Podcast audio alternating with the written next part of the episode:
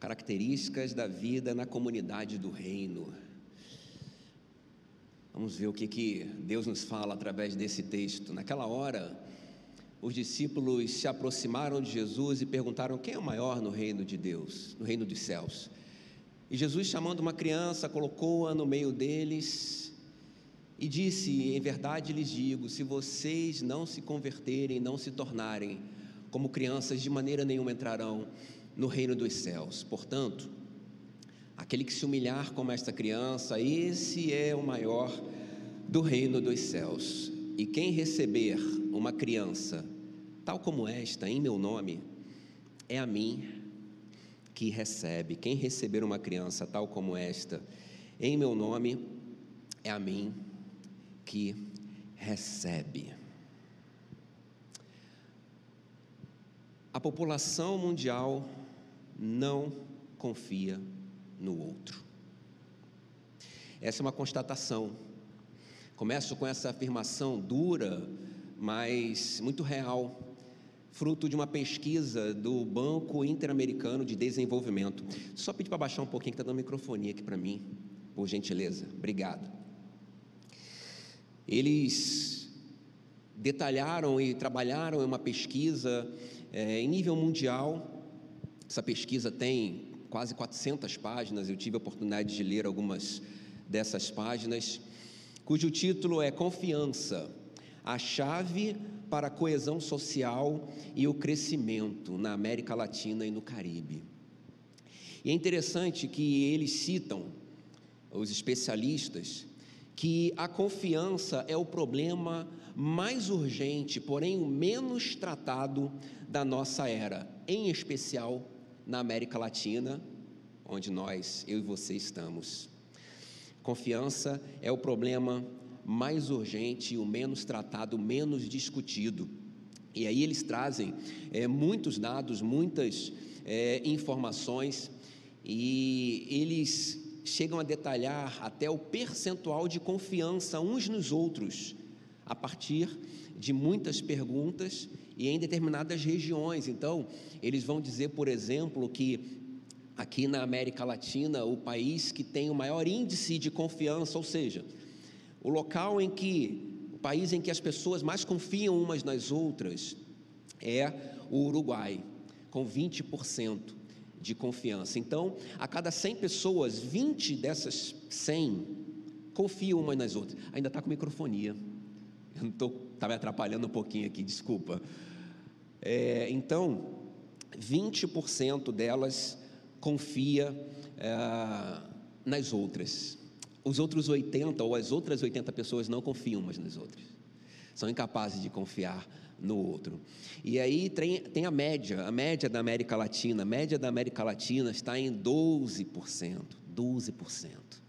No universo de 100 pessoas, apenas 12 confiam umas nas outras. E também em instituições, mas principalmente umas nas outras. E aí você deve estar se perguntando: bom, e o Brasil, onde é que está nessa, nesse ranking aí? né? já que o Uruguai é o primeiro com 20, a média está em 12, qual você acha que é a nossa colocação nesse, nessa, nessa pesquisa? Nós estamos em último lugar. O Brasil é o país em que menos pessoas confiam umas nas outras. O Brasil é o país onde há maior índice de desconfiança. A cada 100 pessoas, somente quatro confiam no outro. Somente quatro. Então imagina que nós aqui sejamos né, 100 pessoas, provavelmente essa pessoa que está do seu lado não confia em você, a partir dessa pesquisa.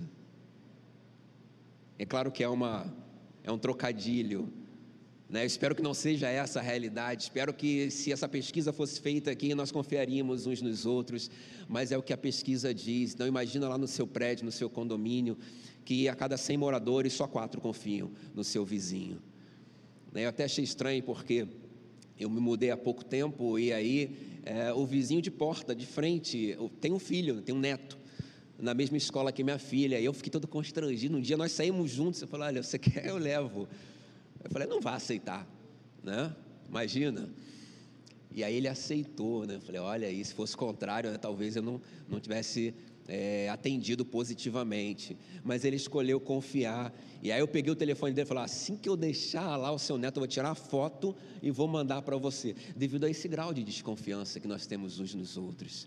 O Brasil é o país com menor percentual de pessoas que confiam umas nas outras. Isso nos mostra que estamos vivendo uma crise de confiança. Isso nos mostra que ah, nós não nos entregamos em uma relação ou há uma relação de cumplicidade, de certeza. A gente tem dificuldade, a gente se agarra com todas as forças no imaginário de que essa pessoa com quem nós convivemos, ela não é confiável. Ela não é confiável. Ela não merece crédito. Que o outro não merece crédito. Que o outro, de alguma forma, vai fazer algo para te subtrair para, enfim, fazer algo que não é do seu agrado. Eu não sei o que acontece com a gente, mas parece que a gente cria muros.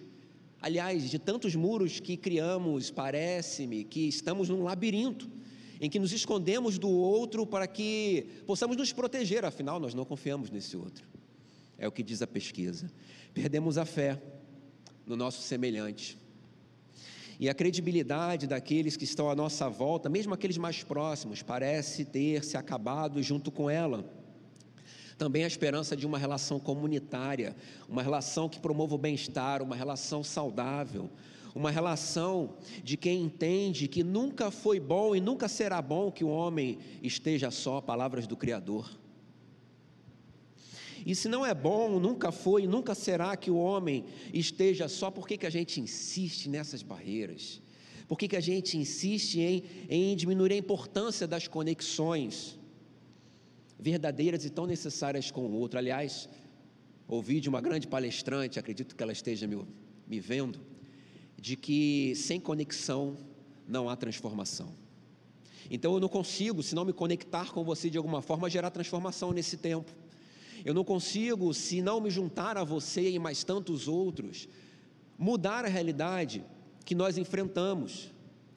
Então, quando eu vejo que perdemos a confiança, eu entendo que a, a confiança é companheira da entrega, porque aquele que confia se entrega.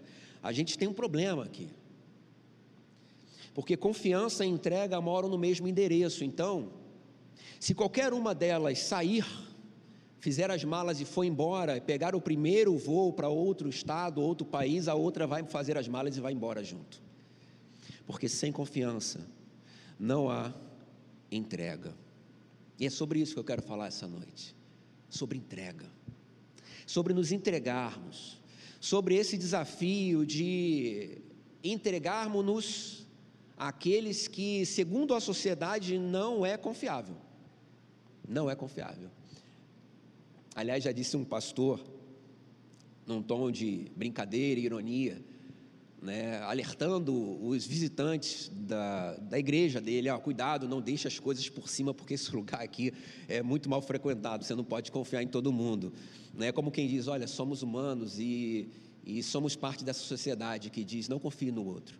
Mas é óbvio que ele estava querendo é, fazer isso como um alvo ou motivo de reflexão para aqueles que estavam lá.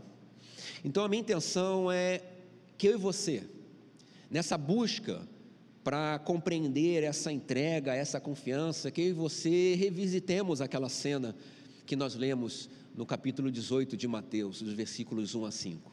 Que nós entremos naquele cômodo e olhemos e percebamos o que está acontecendo, né, em que Jesus está reunido com seus discípulos, né, essas são as personagens. Jesus, o Mestre, está ensinando, é, seus discípulos, os aprendizes, estão ali para absorver o ensinamento. Mas há uma outra personagem que a gente não traz um olhar é, é, tão, tão profundo, que é essa criança. Que é essa criança, e ela sim é apresentada como modelo para os seus discípulos.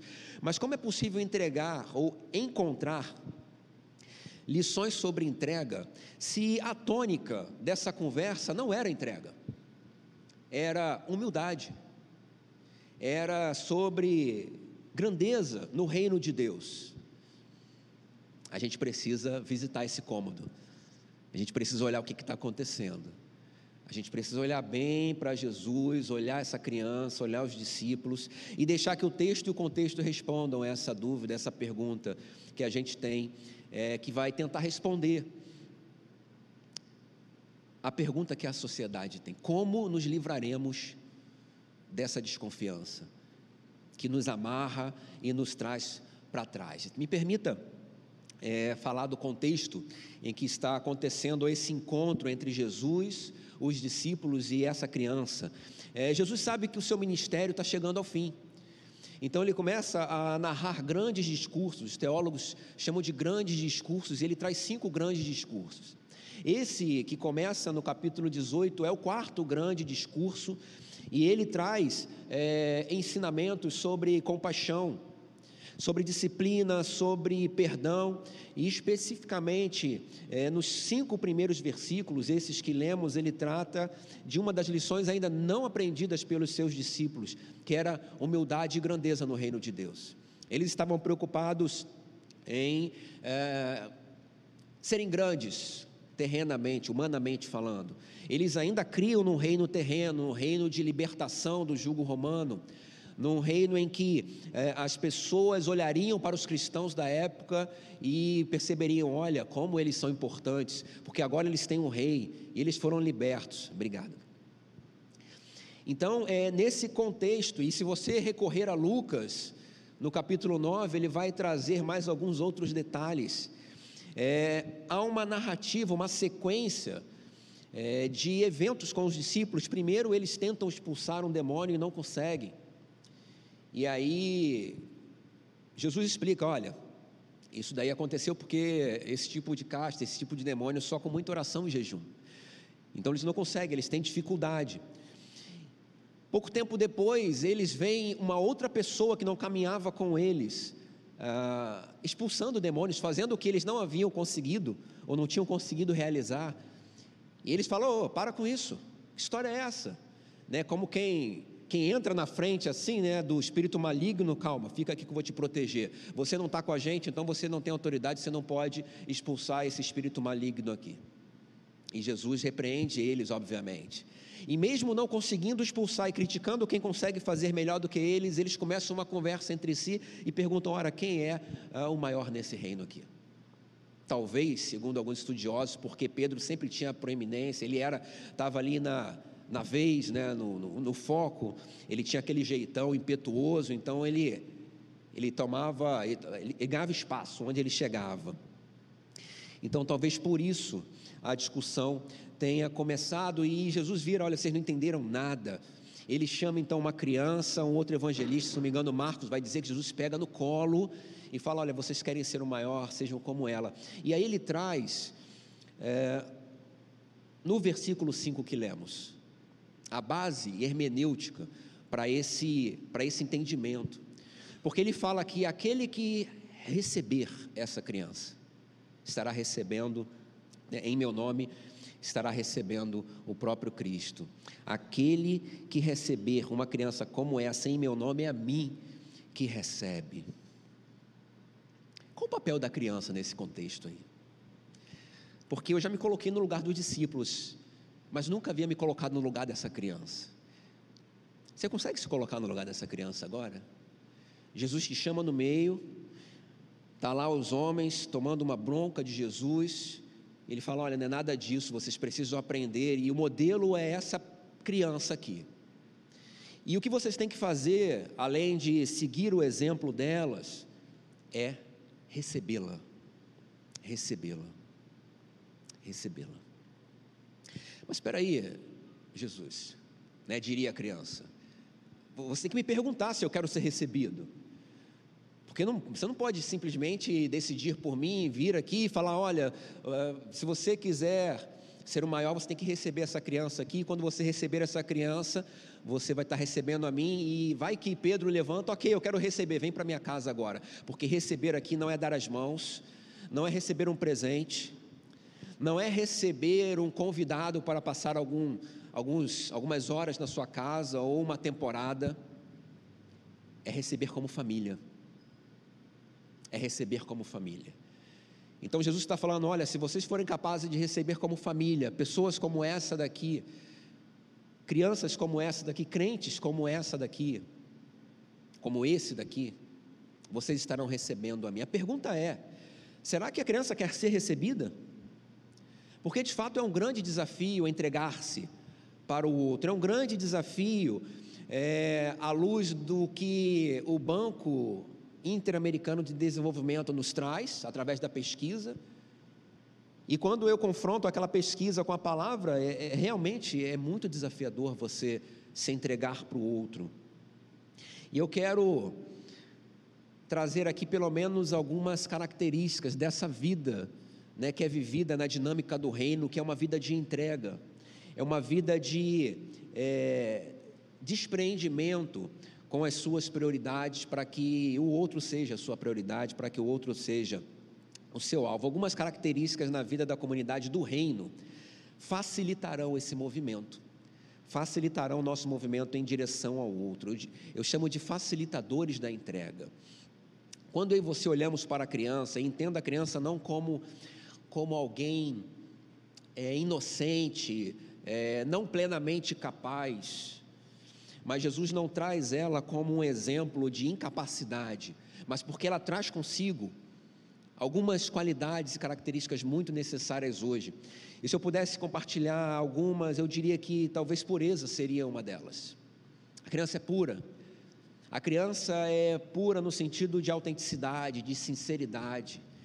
Ela não tem é, tanto cuidado na fala como eu e você. Então, se ela vir alguma coisa de errado, ela vai chegar e vai falar para você. Se ela se perceber numa situação em que nós adultos jamais falaríamos, ela pode nos surpreender e pregar uma peça naquele momento e falar sim, porque ela é sincera, ela não tem é, essa essa dificuldade de externar aquilo que ela pensa. Nitidez, clareza, honestidade. Quantas vezes nas pessoas com quem nós caminhamos é, nos buscam para alguma observação, alguma conversa, alguma resposta, algum direcionamento e talvez nos falta honestidade, porque afinal de contas eu não quero magoar o outro. Né? Então a gente acaba não nos entregando na sinceridade, na honestidade que nos foi solicitado e a gente fala: não, está tudo bem, é isso mesmo. Continua assim, vai dar tudo certo. Né? Quando na verdade a fala correta seria: olha, você precisa melhorar, você precisa mudar aqui.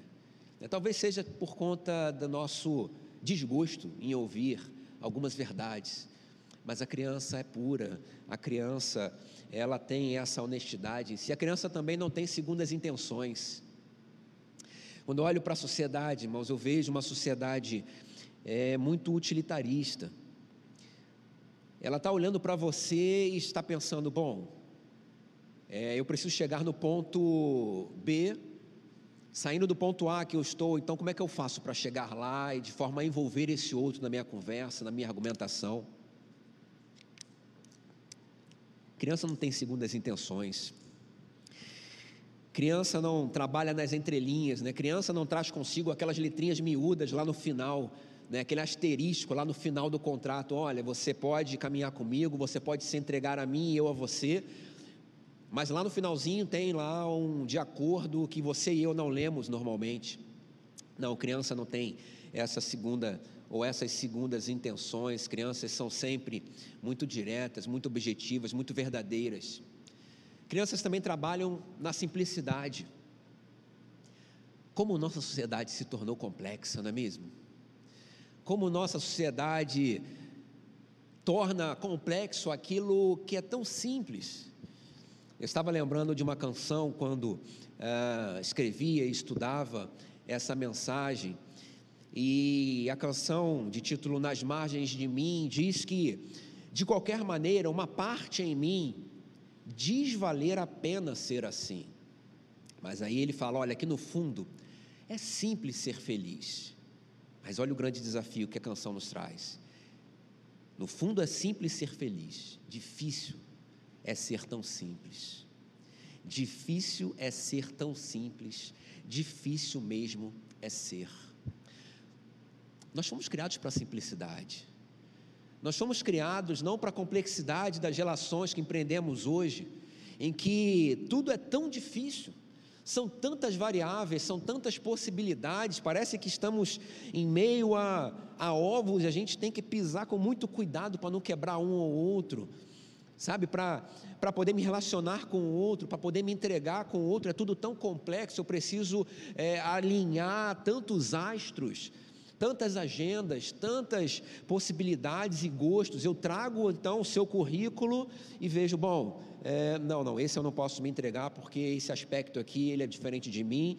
Bom, esse daqui, né, mais ou menos, vou deixar sobre a mesa. Se surgir um outro melhor, aquele vai para a reserva e eu escolho o outro.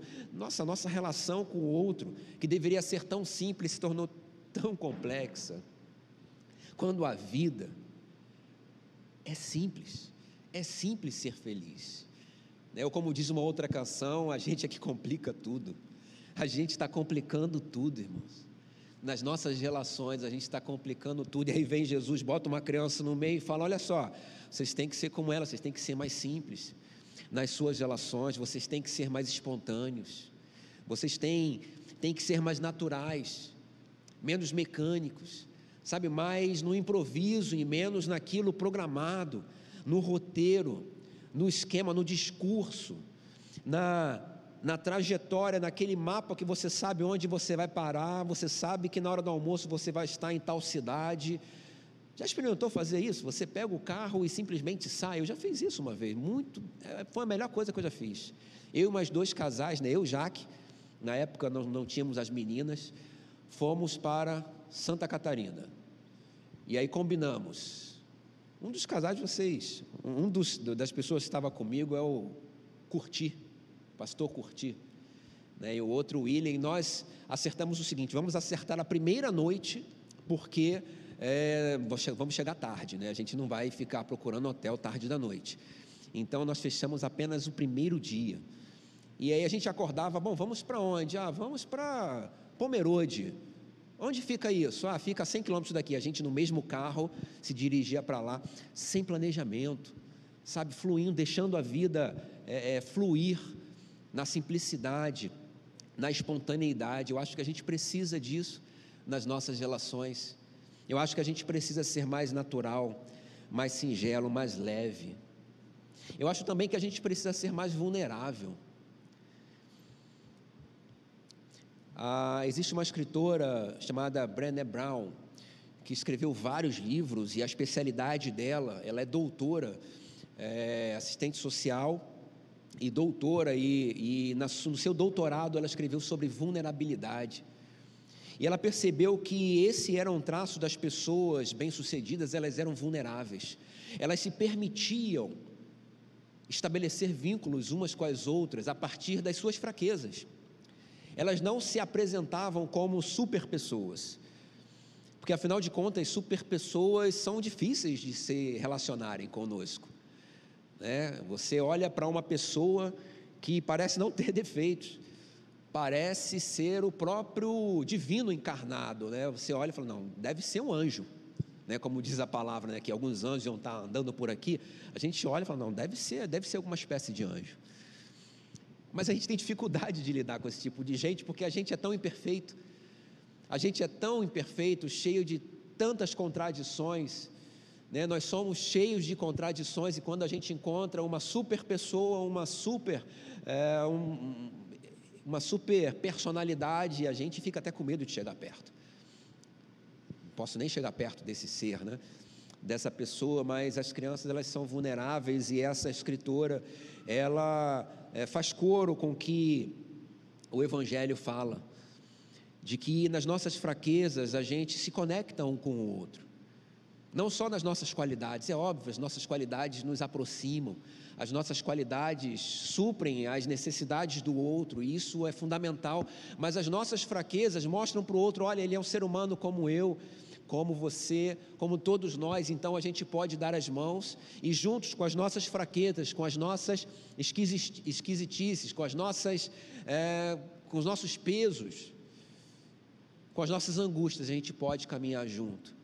Porque não há aquele que é melhor do que o outro, mas todos nós somos vulneráveis e nos completamos com compaixão, com coragem e fortalecemos os nossos vínculos. Crianças não se preocupam com o que o outro pensa, com o que os outros pensam acerca dos seus defeitos, elas simplesmente se entregam, elas são vulneráveis. Eu acho que vale a pena a gente pensar um pouco sobre isso. Permita-se ser e parecer vulnerável. Pessoas perfeitas afastam as outras de si mesmo. Então, essas são algumas das características da vida na comunidade do reino que talvez facilitem essa entrega, mas permita-me te alertar que existem outras que nos desafiarão, talvez até dificultarão a nossa entrega. Porque quando a gente entrega, ou quando nós nos entregamos para outra pessoa, a gente se entrega para essa pessoa, e essa pessoa, como eu disse, possui as suas contradições, os seus problemas, e a gente se entrega para essa pessoa e também para os problemas dela. A gente passa a fazer parte da vida dela e os problemas da vida dela são também os nossos problemas. E o que fazer diante disso? Será que a gente dá um passo para trás? Será que a gente se agarra no pescoço de Jesus e fala, não, porque essa pessoa tem muito problema, Jesus? Fala para outro grupo. Isso aí, esses caras acabaram de fazer um monte de bobagem ali. Estão discutindo sobre um reino terreno quando você só fala do reino é, espiritual. Então, por favor, não, não me permita, né, não me entregue para essas pessoas com os seus problemas, mas Jesus não faz isso, a criança também não faz isso, ela simplesmente se entrega. E aí, quando eu pensava sobre essa parte, me veio à memória a casa de Eli, quando em determinado momento Samuel é entregue, ele era uma criança, ele era um menino, muito jovem. E aí ele entrega, ou ele é entregue, ele se entrega naquela família contraditória, naquela família cujos filhos faziam bobagens dia após dia, naquela família em que Eli, o pai, o patriarca, não consegue controlar os próprios filhos, ele se entrega. Ele se entrega sim para aquela família e com aquela família os seus problemas, e os problemas daquela família passam a ser então os problemas de Samuel. E vejam o que aconteceu. A história bíblica vai mostrar que daquela família complicada e daquele menino surge o maior dos profetas. Samuel, aquele que ungiu o maior de todos os reis, Davi, aquele que foi um marco na história, na trajetória do povo de Deus, aquele que se entregou as pessoas e fez dos problemas dela também os seus problemas, pôde cumprir o seu ministério, porque afinal de contas, ele foi recebido em nome de Deus. Alguém o havia mandado e esse alguém era Deus. E se você quiser outro exemplo, eu posso te, te dizer e falar sobre José. José, com todas as agruras e lutas que ele enfrentou, ele se entregou, ele se entregou para a família, ele se entregou aos seus irmãos e o que os seus irmãos fizeram, venderam.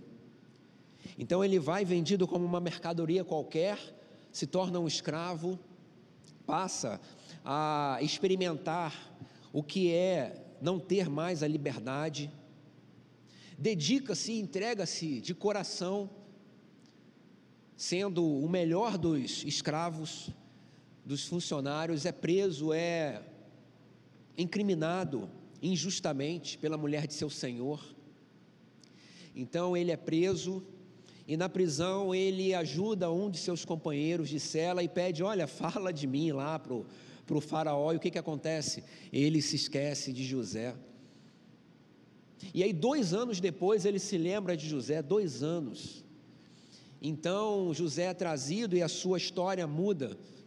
Deus reverte a sua prisão em liderança daquele povo, em governo, e ele passa então a assumir com 30 anos, se eu não estiver enganado, passa a assumir aquela realidade, mas ele abraçou aquele povo, se entregou e fez dos problemas dele os seus próprios problemas também, e de alguma forma ele contribuiu para a transformação daquele tempo. Queridos, eu acho que a gente não pode parar e deixar de se entregar e passar a oportunidade para uma outra geração, quem sabe para os nossos filhos de entregar-se para essa sociedade contraditória, sim, de entregar-se para essa sociedade complicada, sim, cheia de problemas, cheia de dores e feridas, porque temos medo dessas feridas. Não, na verdade, nós somos convidados, como disse numa outra ocasião, a tocar essas feridas, a tocar as feridas do mundo, a to tornar os problemas do mundo também os nossos problemas, afinal de contas, somos de outro planeta?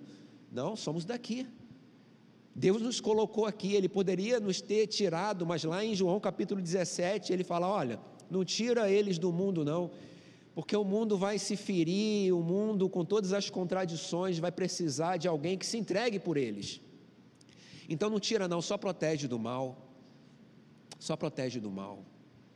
A gente não pode deixar passar essa oportunidade de abraçar os problemas do mundo, torná-los nossos e de alguma forma contribuir para a transformação dessa gente dessa gente que, como a gente, experimenta muitas dores e busca a esperança, busca uma resposta, busca uma tábua de salvação, e eu e você nós temos.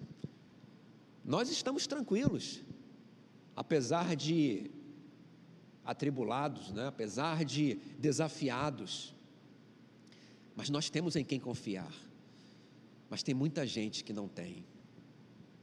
Tem muita gente que está buscando ainda aquele que será enviado de Deus, aliás, aquele que será o próprio Deus para eles, porque quando a palavra diz que aquele que receber alguém como esse em meu nome é a mim que recebe, o que Jesus está falando para a sociedade é que, olha, eu vou até vocês, mas eu não vou me materializar de novo, porque tem um povo que atende e que se chama pelo meu nome, e esse povo é a minha presença. Esse povo é que vai se materializar, é ele que vai te tocar. Eu não vou aparecer de uma forma é, fantasmagórica e fazer diferença na tua vida, não, porque lá no Meyer tem um tal de Fabrício e ele é que vai fazer isso por mim. Tira Fabrício coloca o seu nome. Esse povo está esperando ser tocado. Esse povo está esperando aqueles que hão de se entregar a ele e os seus problemas para mudar essa realidade. E se ainda você precisar de mais algum exemplo, eu quero concluir a minha fala com o maior de todos os exemplos, porque a, a maior característica da vida na comunidade do reino é que esse reino tem um rei.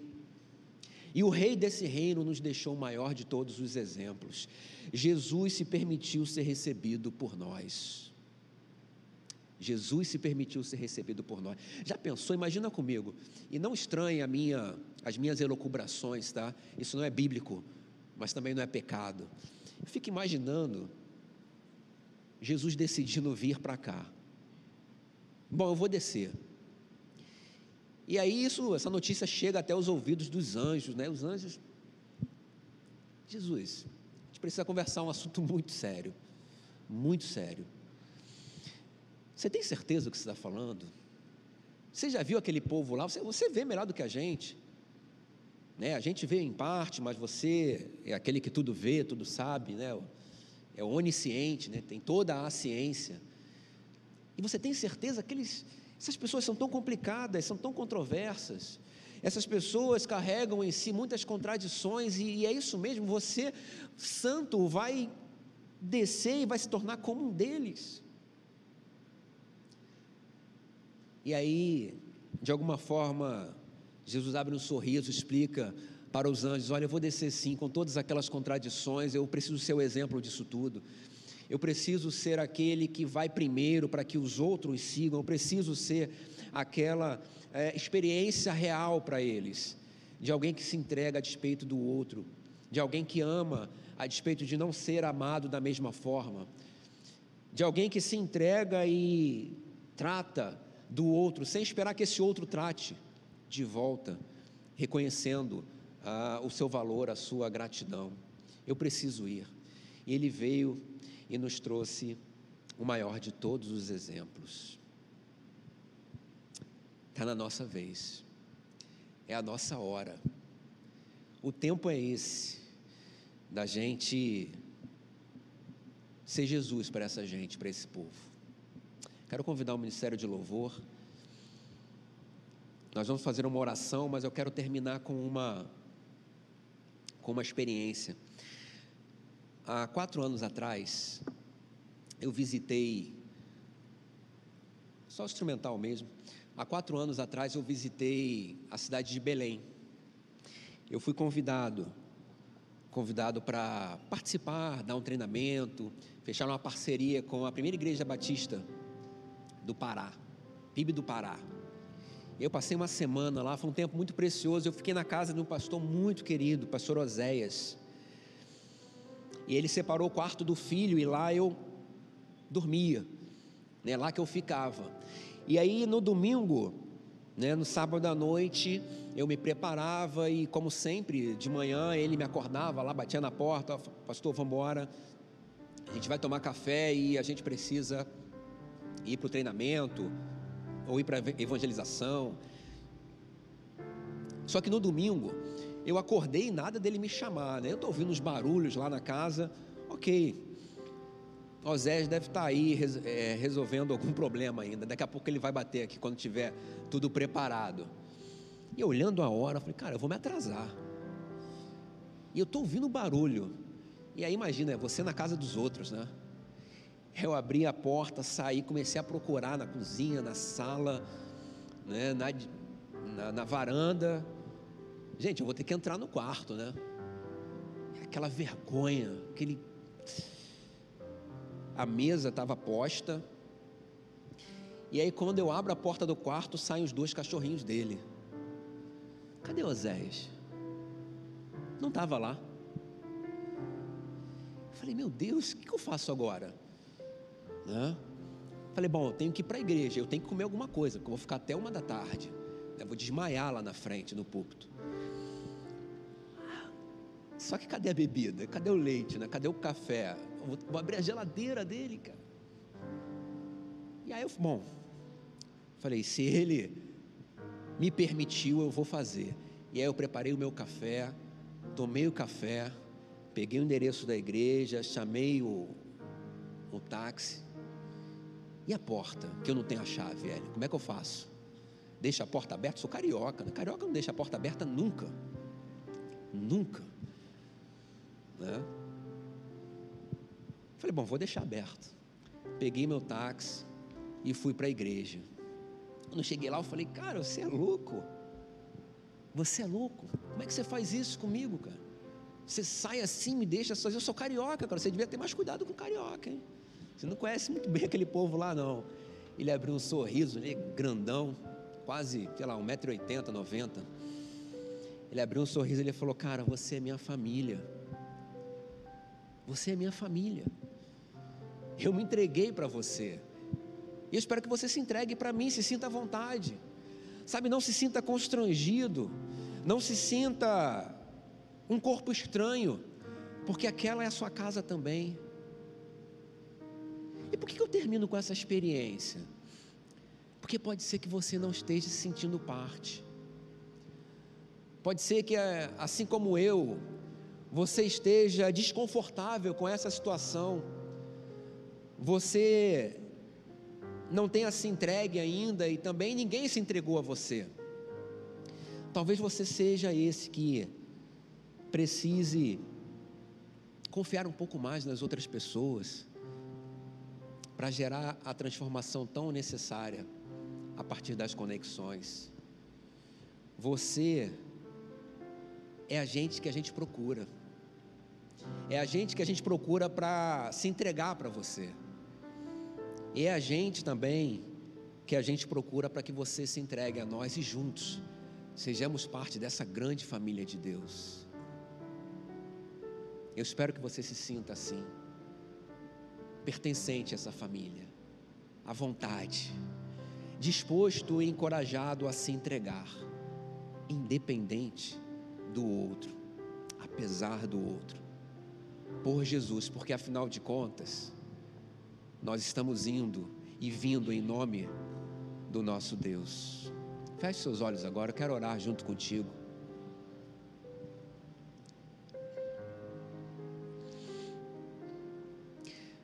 Deus bendito, é em nome de Jesus, Pai, que o teu povo fala contigo nesse tempo. Que essas pessoas tão preciosas, Pai, abrem o seu coração e a sua alma, Pai, ainda que sem nenhuma palavra, e gritam, Pai, pela tua visitação, pela visitação do teu Espírito, Pai. Através de quem? através dos outros, através de nós, através da tua igreja. Pai, existem pessoas que não conseguem se entregar umas às outras, elas fazem parte daquela triste é, realidade estatística trazida pela pesquisa, Pai. Pessoas que não conseguiram encontrar ainda a beleza da caminhada em conjunto, da caminhada em comunidade. Pessoas que não conseguiram experimentar a grandeza, Pai, de caminhar em meio a pessoas imperfeitas, mas sendo lideradas e conduzidas por um Deus que é acima de toda a perfeição, Pai que é aquele que nos envia e é aquele que nos chama. E é no nome dele, Pai, que estamos caminhando. É no nome dele, Pai, que somos desafiados a transformar esse tempo. Faz isso, Pai, através da tua igreja, faz isso através desse que me ouve agora, faz isso através da minha vida, que, que isso não passe de nós, Pai.